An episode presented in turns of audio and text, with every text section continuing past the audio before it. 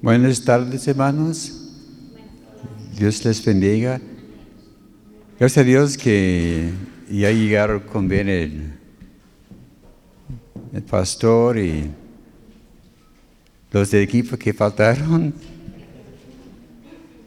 Ay, qué bueno que llegaron con bien y descansados, ¿eh? Ya listos para trabajar. Muy bien.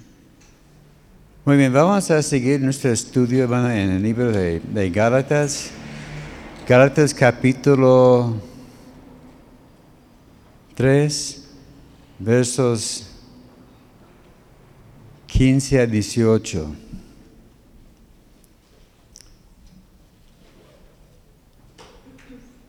Gálatas capítulo 3, versos 15 a 18.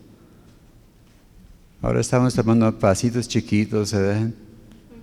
Antes estábamos leyendo muchos versículos, pero pues hay tanto en esta sección.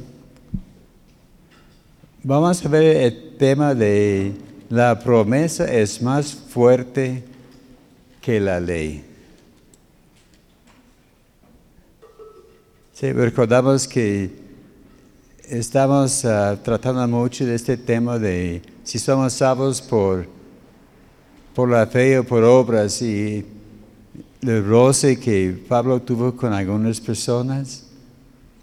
Pero vamos a, aclarar en esta tarde con la ayuda de Dios que 100% es por la fe. Amén. Vamos a orar para comenzar. Amén.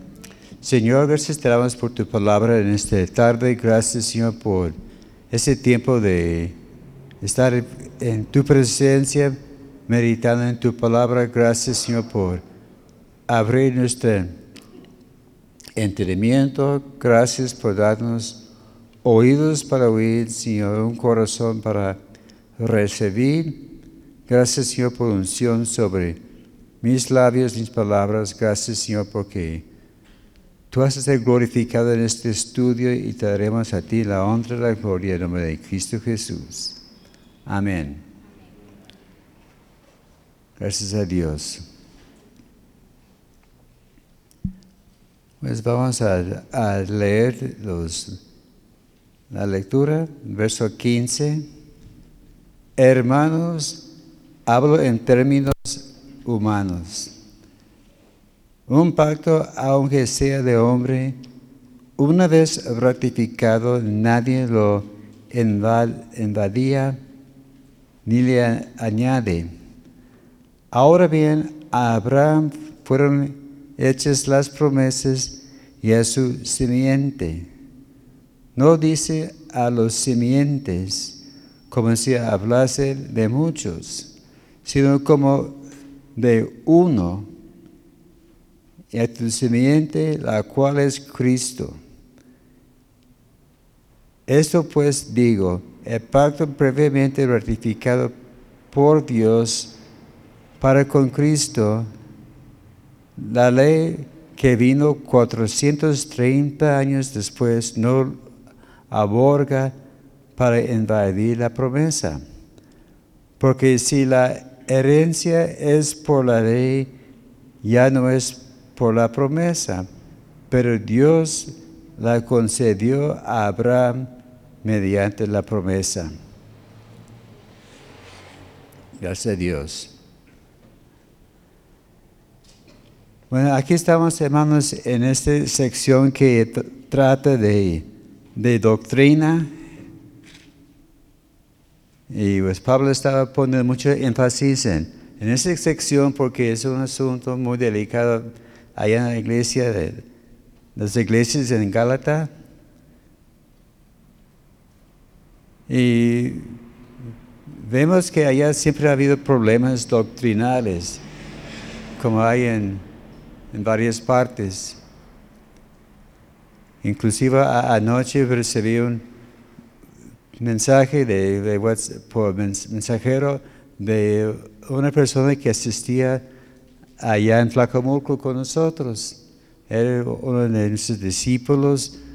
Yo le daba a ella y a otras personas clases de doctrina y ella aprendió muy bien. Pero por X ahí ya están en otra iglesia. Y me estaba diciendo anoche, hermano, estoy muy confundida. Y me estaba explicando detalles y, y vi el asunto. Ah, hermano, ¿dónde está asistiendo? Ah, estoy en la cuarta iglesia apostólica aquí en Tlacomulco. Ah, ahora veo. Sí, yo, yo vi la raíz de, de su problema, ¿verdad? Y no, e, era como las, casi las 11 de la noche y dije, mire hermana, usted ya sabe qué hacer. Usted ya, conoce la verdad, sabe las cosas bien, las cosas. Hay que hacer lo que tienes que hacer. Entonces, buenas noches, ahí lo dejé, ¿verdad? Y primero Dios se, va a, resolver, pero se, metió en unos líos bien, tremendos, ¿verdad? En cuestión de doctrinas, ese de, solo Jesús. Ese fue el, mayor clave, ¿verdad?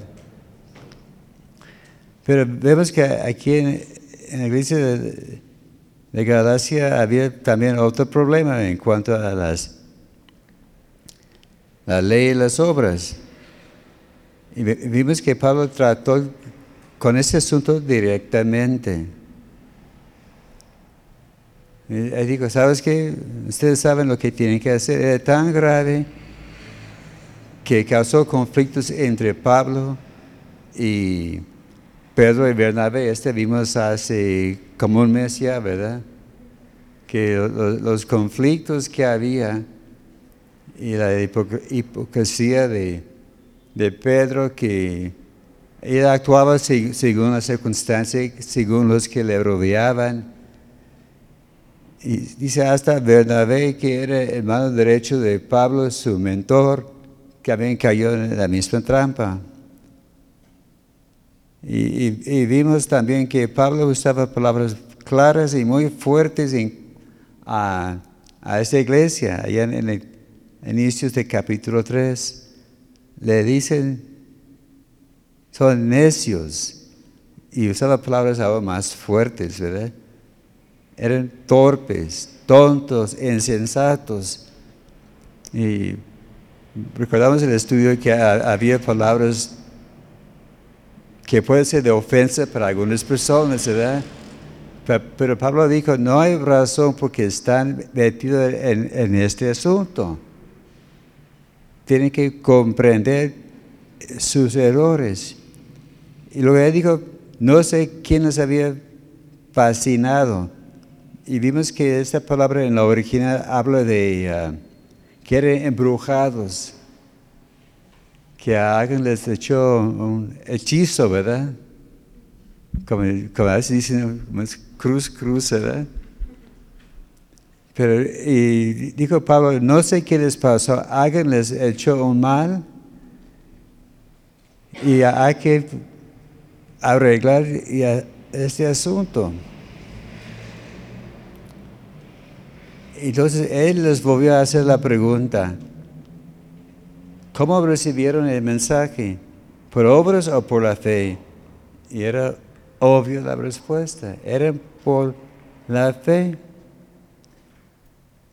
Y como vimos hace 15 días, que lógicamente el mensaje es por la fe. El, pastor explicaba en, formas técnicas, ¿verdad? Era un estudio, algo con mucha tecnología, pero interesante, ¿verdad? Pero hizo claro que, que todo eso que recibimos por medio de de la palabra es por fe. Y vimos que Abraham puso el ejemplo que la promesa fue recibida por medio de la fe. También vimos ah, la semana pasada que los que viven por la ley están malditos, están condenados. Así que no nos conviene vivir por las obras. Y vimos que por la ley nadie puede Vamos a, vamos a ver que debemos vivir por la fe, no por obras. Dice que los que viven por las obras son condenados y las obras no pueden justificar a nadie. ¿Por qué? Porque Cristo fue el sacrificio en la cruz y nos libró de la maldición. Como vimos con la semana pasada con la hermana, que dice que maldito aquel que está colgado en el madero. Así Cristo allá colgado en la cruz recibió la maldición que a nosotros nos correspondía. Y vemos que a través de la fe, que los gentiles pueden alcanzar la promesa y la bendición dados a Abraham. Así que podemos ser llamados nosotros hijos e hijas de Abraham. Y, vemos que por la fe recibimos la promesa de poder del Espíritu en nuestra vida. Y como en, en, mi Biblia tiene una cabezada entre cada sección de los, de los, los uh, en, la, en el texto, dice la promesa inmutable. Que la palabra inmutable habla que algo que no se puede invadir ni cambiar. Vemos que las promesas que que Dios dio a Abraham son firmes, siguen vigentes y no los pueden cambiar. Entonces vamos a ver primero la importancia e impacto de un pacto, la importancia y el impacto de un pacto. Vemos primero un cambio en el tono de, de Pablo. En el versículo 15 dice, hermanos, antes les decía Gálatas y los demás que ya vimos, ¿verdad? Como dice que, ¿sabes qué? No los, no los reconozco. Pero ahora está diciendo ya con, con ternura, dice, mire hermanos, ahora vamos a, a meterlos en, lo mero bueno, ¿verdad? Y es como el padre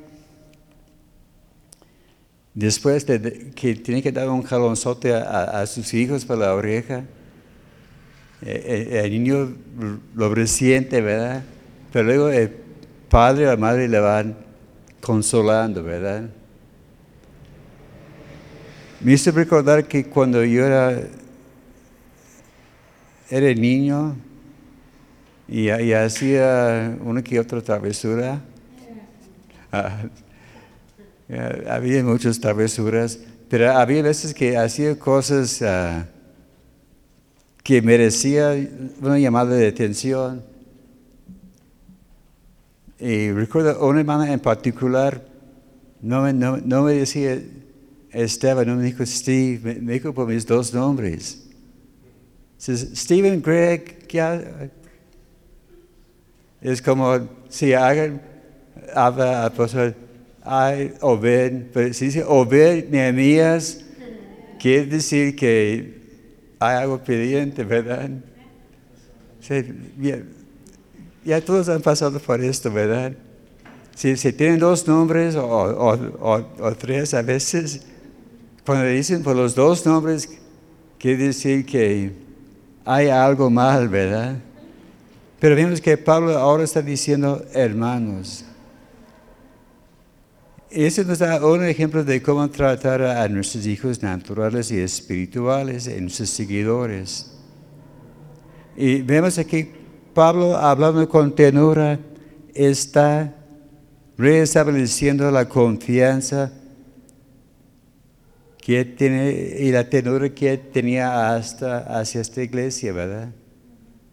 Así después del regañón, luego empieza a hablar con con palabras tiernas y, suaves, ¿verdad?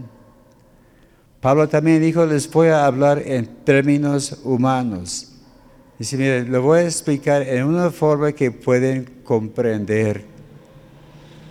Como a, veces es cuando uno está en, en, en, juzgado y los licenciados empiezan a hablar con sus sus palabras y, y dice, ¿what? ¿Qué, ¿Qué, dijo, verdad? Como en, en, las noticias van hablando mucho y no entienden nada, ¿verdad? Pero vemos que Pablo dijo, mira, les voy a explicar en una forma tan clara que hace, el más pequeño lo puede comprender y captar. Así que nosotros debemos comunicar el mensaje en una forma sencilla y comprensible. Como dije eh, hace ya 15 días, nuestro, nuestro mensaje debe ser keys Keep it simple, Simón, ¿verdad? mantener, bueno, hay otra palabra, ¿verdad? Pero dice, hay que mantener sencillo y comprensible el mensaje. A veces, si complicamos el mensaje, la gente dice, pues no entiendo nada. Porque no es nada complicado el mensaje de salvación. Dice que hasta un niño lo puede captar y así también debemos compartir partir la palabra con palabras sencillas, ¿verdad? Y así que había otras versiones en esta sección que dice que les voy a hablar en términos humanos. En la nueva versión internacional dice, voy a ponerlos un ejemplo. En la Reina Valera antigua dice, hablo como hombre. En la Biblia, la palabra hispanoamericano dice, voy a explicarme con un ejemplo. También en la versión, la palabra de Dios para todos dice que les voy a dar un ejemplo de la vida diaria. O algo que, que ya saben, y, se pueden comprender. Entonces vamos a ver la definición de un pacto, porque habla aquí de un pacto. Entonces, el pacto primero, no tener fecha de vencimiento y el contrato sí. Es como cuando uno está rentando, hay un contrato, ¿verdad? Y dice que iniciando tal fecha, y termina tal fecha. Y terminando hay que renovar el, contrato o hacer nuevo, ¿verdad? Es como los jugadores, eh, los deportistas, que hacen contratos y luego lo quieren cambiar. No, quiero más dinero. Y muchas veces no, lo merecen, pero no, con sus caprichos, no, no. Pero con el pacto ese no se puede hacer. El pacto cubre la persona en su totalidad y el contrato solamente una parte.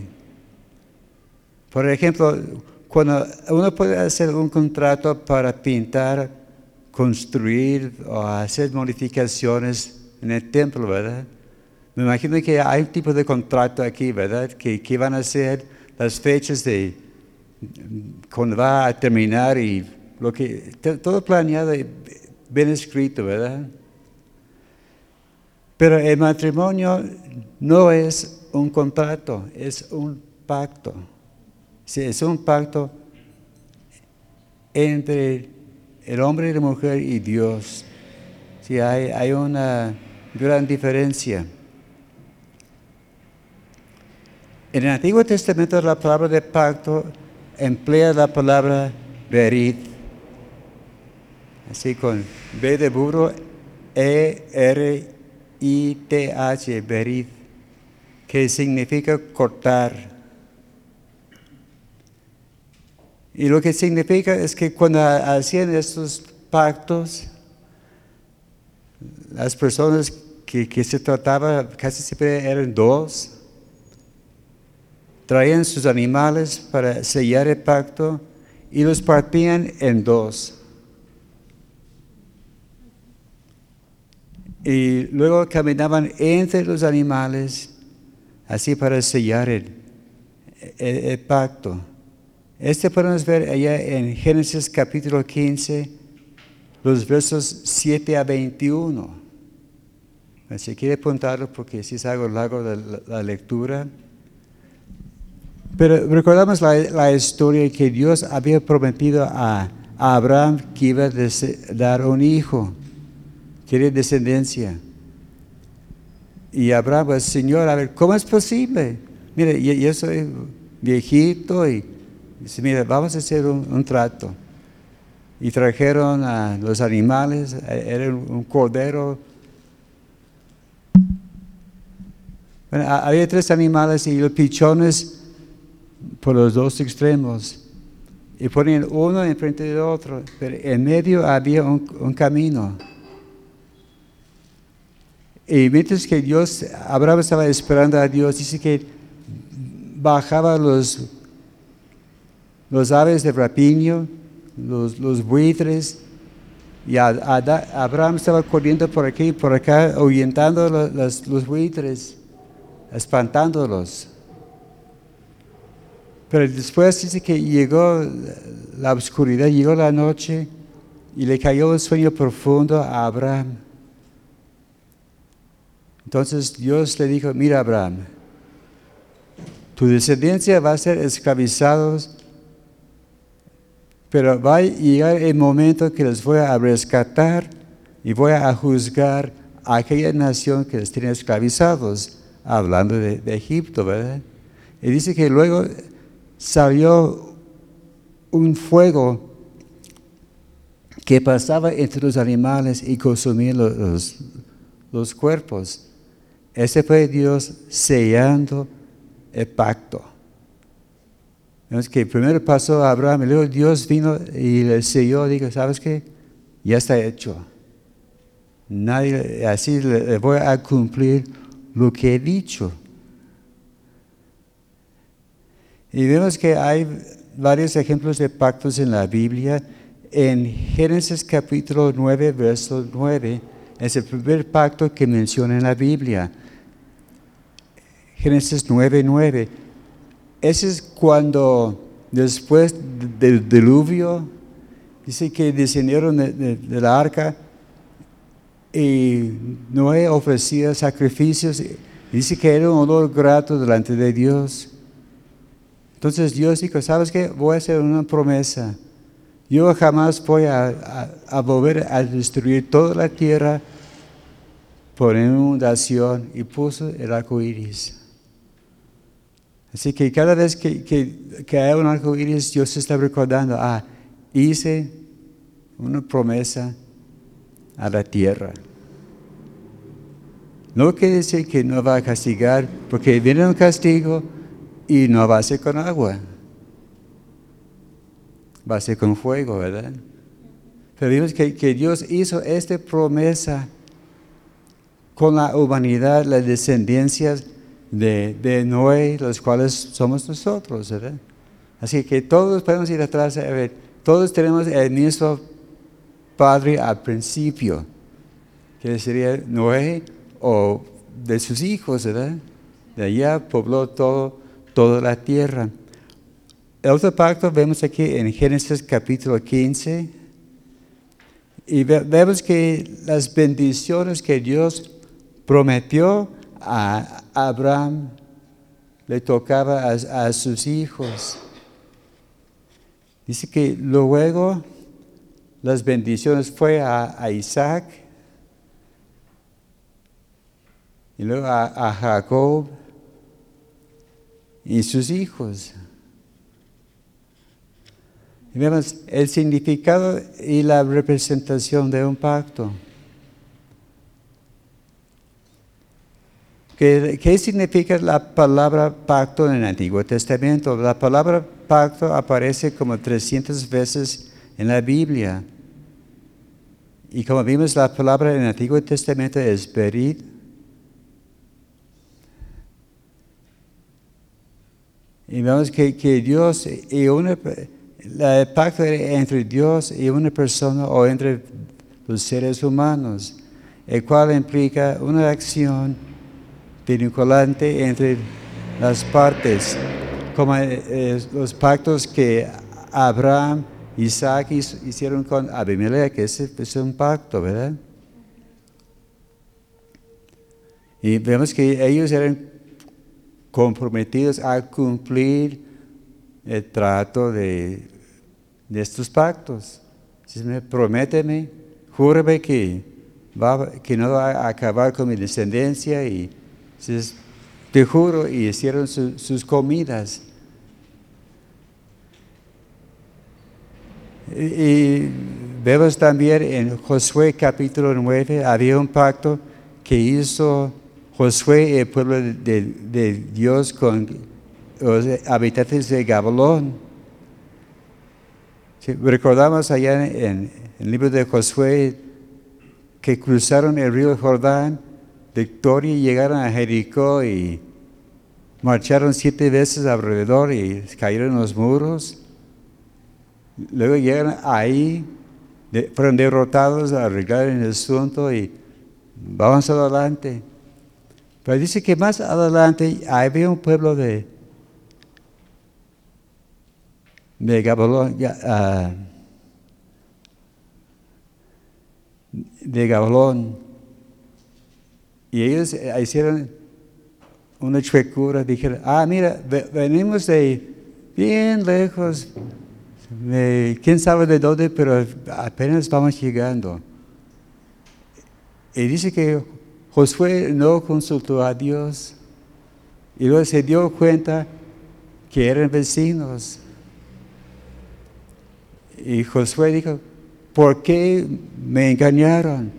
Ah, es que sabemos que Dios les dio el orden de acabar con todos los habitantes y nosotros por temor venimos delante de ti, somos tus siervos. Y Josué dijo, pues, pues ni modo, hicimos promesa, hay que cumplir. Así los, los dejó en paz y era por un lado una bendición porque luego vinieron los demás reyes contra Gabaón y fueron derrotados. Pero vemos más adelante, había otro, otro asunto. Vemos que, ¿qué representa el pacto? El pacto, en latín es la palabra pactum, es un convento o tratado solemne, estricto y condicional entre dos o más partes en que se establece una obediencia a cumplir uno o varias partes y que establece una obediencia a cumplir uno, varios uh, o, condiciones establecidos en un contrato formal en que ambas partes se comprometen a ejecutar ciertas acciones o recibir retribución de otra parte. Así que con estos pactos, entre los partes, los dos tenían que cumplir. Así que el pacto no se podía romper. Así que es de aquí hasta final de tiempo, ¿verdad? Una vez ratificado, aprobado o confirmado, era imposible añadir o invadir el pacto. Ya está sellado, ¿sabes qué es? Lo dicho es dicho. Así que, cuando dice que no se puede rajar, ¿verdad? No, lo que decimos hay que cumplir, ¿verdad? Así cuando hacemos tratos, pactos, hay que pensar muy bien de qué se trata. Vemos que también tenemos una fuerte confianza en que la promesa porque Dios no cambia ni miente. Dios hizo esa promesa a Abraham y también a nosotros. Y tenemos la confianza que Dios es el mismo hoy, ayer y para siempre, ¿verdad? Dice que Dios no sabe mentir, así que podemos confiar en Él siempre, 100%. Y vemos que romper el pacto significa la muerte de aquel que lo violaba. En 2 de Samuel, capítulo 12, Aquí vemos que casi los finales del reinado de David hubo hambre, hubo problemas. Y David buscaba, Señor, ¿qué pasa? Y dice, mira, algo pasó con los de Gabaón. Y David fue con ellos y dijeron, ellos dijeron, ¿sabes qué? El rey Saúl trató de eliminarnos. Él en sus celos y se puso bien celoso y nos quería eliminar. Y David, pues, ¿qué hacemos? Y tuve que hacer un arreglo, ¿verdad? Ese fue 520 años después del pacto que hizo Josué con ellos. Así que después de 520 años, todavía esta promesa que hizo Josué tuvo validez. Pero uno puede decir que no, no, no, pero Lo, que, lo que dijo él quede de pie, ¿verdad? Así que la ley no invadió la promesa. Y vemos que la promesa tiene poder sobre la ley. Este fue el, el, roce contra los fanáticos judíos, ¿verdad? Que no la ley, la ley, la ley, pero ellos no recordaban que la promesa tiene prioridad. Que segundo punto, ya se fue el primer punto. El segundo dice las promesas hechas a Abraham, allá en el verso 16. Dice, ahora bien, a Abraham fueron hechas las promesas y a su simiente. No dice a las simientes como si hablasen de muchos, sino como de uno. Y a tu simiente, la cual es Cristo. ¿Qué? Recordamos de Abraham. ¿Cuántos hijos tuvo Abraham?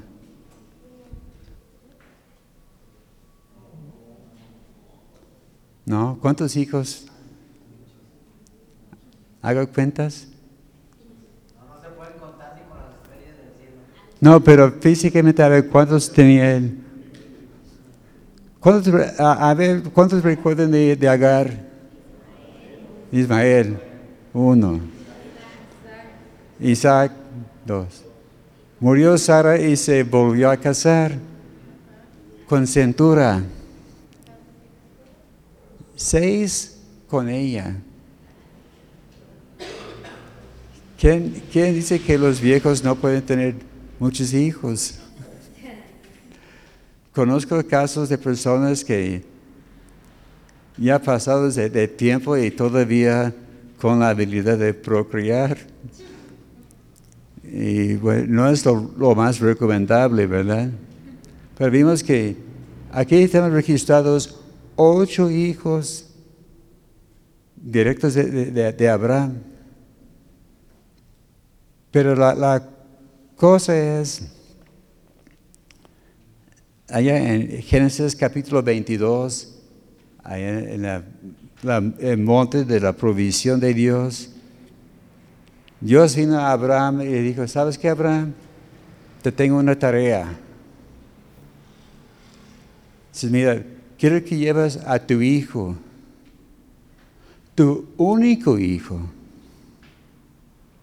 Ah, y si acaso que hay dudas, Isaac. Así que Dios le quitó todo duda y mira, no, no, no vayas a llevar a Ismael, porque la cintura pues todavía, aún vivía este, uh, Sara, ¿verdad? Así que yo, Abraham pudo haber dicho, bueno, tira papel, tira papel, tijeras, a quién llevo. No, no, eh, Dios dijo claramente, mira, tu hijo, tu único hijo, y sin dejar lugar de dudas, a Isaac. Y vemos que del hijo de la promesa vino a Cristo, ¿verdad? Podemos ver en las genealogías de Cristo allá en, en Mateo capítulo 1 y también en, en Lucas capítulo 3. Mateo capítulo, capítulo 1 empieza la descendencia de Cristo, el hijo de, de David, hijo de Abraham. Y empieza con Abraham, y Abraham, Isaac, Jacob, y a toda la descendencia iniciando con Abraham. Y recordamos que también Dios prometió a Abraham que de él vendría un linaje de reyes. Y dice que a través de estos, todas la bendición vendrá a todas las naciones. En Hechos 3:25, ¿verdad? Que por medio de la promesa están benditas todas las naciones de la tierra. tal como dije yo el, domingo, cuidado con Israel y como tratas de Israel. Hay que orar por la paz de Israel y paz de Jerusalén. Porque el que se mete contra Israel está picando a Dios en, el ojo, ¿verdad? Dice que Israel es el nido de sus ojos. Y vemos que la bendición a través de Abraham vino a, todos. Y también la promesa fue sellada por promesa. Vamos a ver en Hebreos capítulo 6, versos 13 a 15.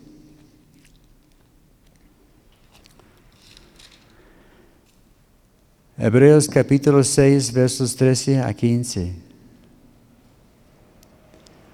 Porque cuando Dios hizo la promesa a Abraham, no pudiendo jurar por uno mayor, juró por sí mismo, diciendo, de cierto te bendeciré con abundancia y te multiplicaré grandemente. Y habiendo esperado con paciencia, alcanzó la promesa.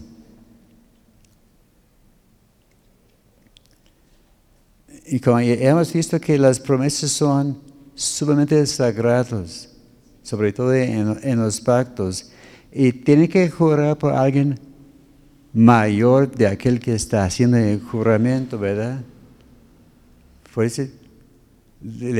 como dice, dice que le, le juran sobre la Biblia o Algunos dicen que no juro sobre la tumba de mi mamá.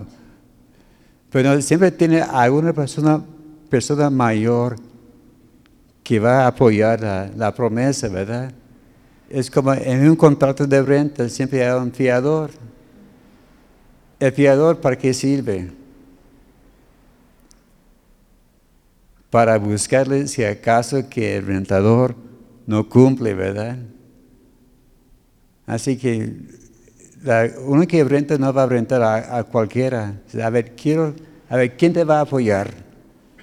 Y tiene que ser una persona mayor que uno, ¿verdad? Pero ¿quién es mayor que Dios? Nadie, ¿verdad? Y por esto dice que Dios juró por sí mismo. Mire, yo estoy jurando sobre mi persona. Y por esto, pues, es firme que, voy a cumplir. Y este, este principio siempre ha existido. Y vimos los preceptos de la promesa hecha a Abraham. Te bendeciré abundantemente, te multiplicaré grande, te voy a bendecir abundantemente, te voy a multiplicar grandemente. Y él esperando con confianza, Abraham recibió la promesa. Así que Pablo estaba explicando que las promesas son superiores a la ley. Vemos que las promesas están centradas en Cristo. Y vemos que con las promesas, las promesas nos lleva a Cristo y no la ley. Más bien la ley nos aleja de, Cristo, ¿verdad? Pero a través de las promesas llegamos a ver quién es Cristo. En nuestro último punto, ¿por qué es mayor la promesa que la ley? Entonces, allá en Caltas capítulo 3,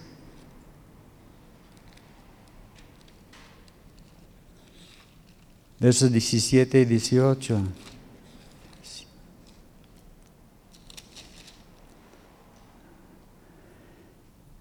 Esto pues digo, el pacto previamente ratificado por Dios para con Cristo. La ley vino 430 años después. No lo abroga para invadir la promesa. Porque si la herencia es por la ley, ya no es por la promesa. Pero Dios la concedió a Abraham mediante la promesa. Vemos primero que la ley vino 430 años después. Puede ser los cálculos, puede ser que hay, más años todavía, porque este, los 430, perdón, los 430 años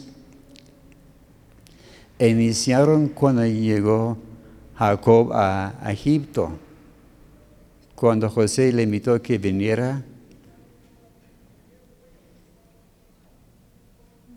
Porque vimos que después de Abraham la promesa llegó a Isaac. Y también cuando Jacob o a Israel llegó a Egipto, Dios le prometió, mira, esa es una cosa provisional vas a, tú y tu pueblo va a regresar aquí a la tierra prometida y les fue a, librar de la esclavitud. Allá en Génesis capítulo 46, versos 2 a 4. Entonces, ahí estaban el pueblo de Israel, muy bien al principio, pero luego llegó, levantó otro faraón que no conoció a, a José, puso el pueblo en, esclavitud. Y luego en, su tiempo llegó Moisés el Salvador, que se iba a rescatar. Allá en Éxodo capítulo 12, versos 40 41. Dice, cumpliendo los 430 años el mismo día Dios los rescató, los liberó de la esclavitud. Así que Dios siempre cumple el mero día, ¿verdad? A veces quisiéramos saber, Señor, quiero un anticipo, ¿verdad? Pero dice, mire, en, en su tiempo, ¿verdad? Y vemos siempre que Dios nos lleva y el ahorro necesario cumple, ¿verdad? Nosotros hemos vivido esto. Había veces que había gastos fuertes y vimos que, ay, híjoles, ya se acabó el mes y todavía hay cosas que hacer. Estamos pensando que no, no hoy es el 28 y la renta, y no tenemos para la renta. Pero el mero día llegó dinero. A veces estamos, a veces sudando, a veces, Señor, recuerda que tengo la renta, tenemos esos gastos. Dios siempre provee, ¿verdad? Estamos viendo ahora con la obra aquí, ¿verdad? Estamos pensando, hijo, mañana tenemos que pagar un cuentón, pero eh, a la hora cero casi, ¿verdad? como a, dos, minutos, dos minutos antes de las doce, llega, ¿verdad? Y, Dios siempre provee, ¿verdad? cumple sus promesas. Y, vemos que en el paso del tiempo, ese no eliminó la validez ni la promesa. Pues que eran 430 años. En segundo de Pedro 3.8 dice, el Señor para el Señor un día es como mil años y mil años como un día. Así que, que Dios no tiene reloj, no tiene calendario, no tiene su, su agenda planificando las cosas. ¿Sabes que Todo está bajo control. y yo sé cuándo y, y siempre, siempre cumple, ¿verdad? Entonces, ¿por qué existía la ley? Es la gran pregunta.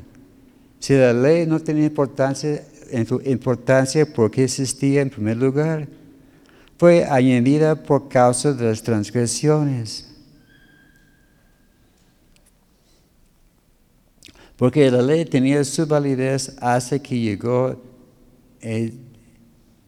y cumplió lo que dice la promesa, que iba a llegar el Salvador, ¿verdad?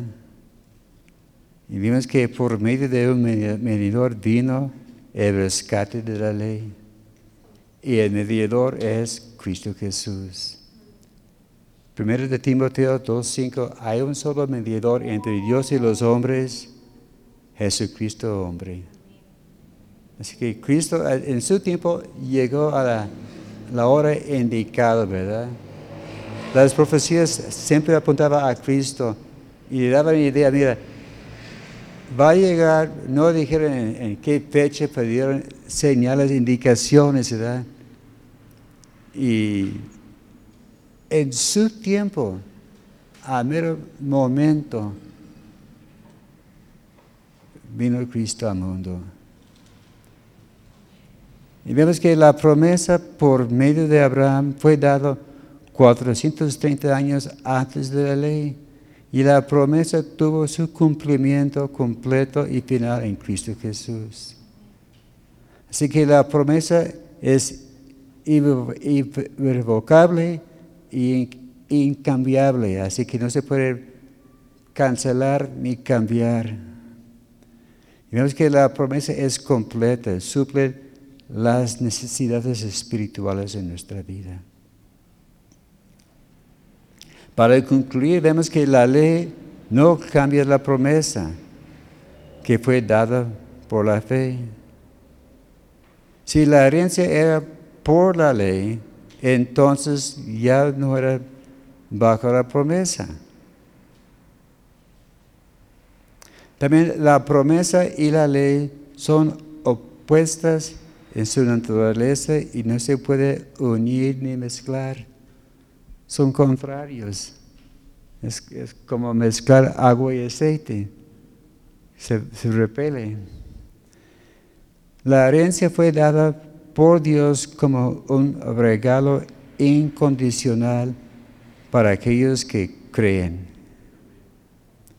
Este principio era contrario de los antes en su concepto de la ley. Ellos decían, hay que cumplir la ley, y toda la ley.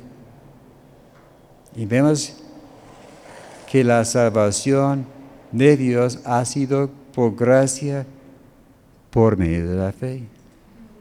Así que, más claro no puede ser, ¿verdad?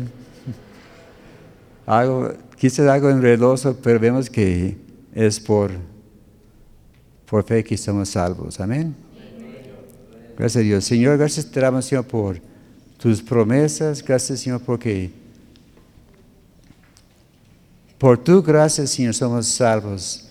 Somos hechos nuevas criaturas. Gracias te damos porque nos has rescatado de la maldición de la ley, la esclavitud que el mundo nos quiere echar encima. Y pedimos, Señor, que nos ayudes a vivir, Señor, en esta fe, Señor se dice que vivimos por fe y, no por vista.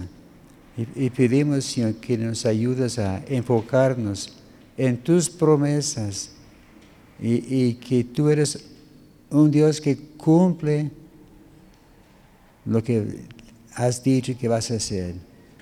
Señor, te pido que sigas bendeciendo a mis hermanos. Gracias, Señor, por tu mano de bendición sobre sus vidas. Les bendigo. Llévelos con bien en sus casas y la honra de la gloria en nombre de Cristo Jesús. Amén.